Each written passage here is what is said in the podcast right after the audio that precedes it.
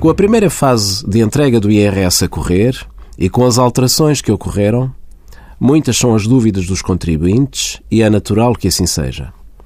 Uma delas está relacionada com o conceito de dependente. O conceito dependente, para efeitos de IRS, passou a incluir também os afilhados civis, que já aqui falamos.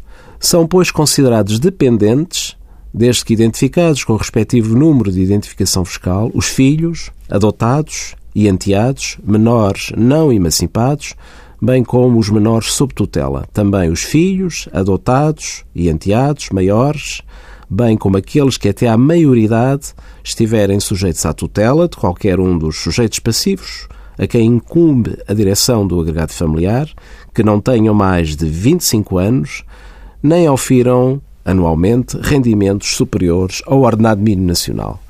Também os filhos, adotados, enteados e os sujeitos a tutela, inaptos para o trabalho e para angariar meios de subsistência, e os afilhados civis.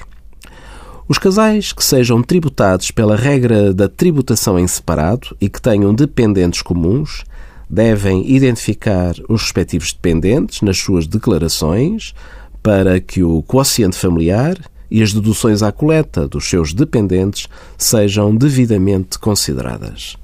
Envie as suas dúvidas para conselhofiscal.tsf.occ.pt.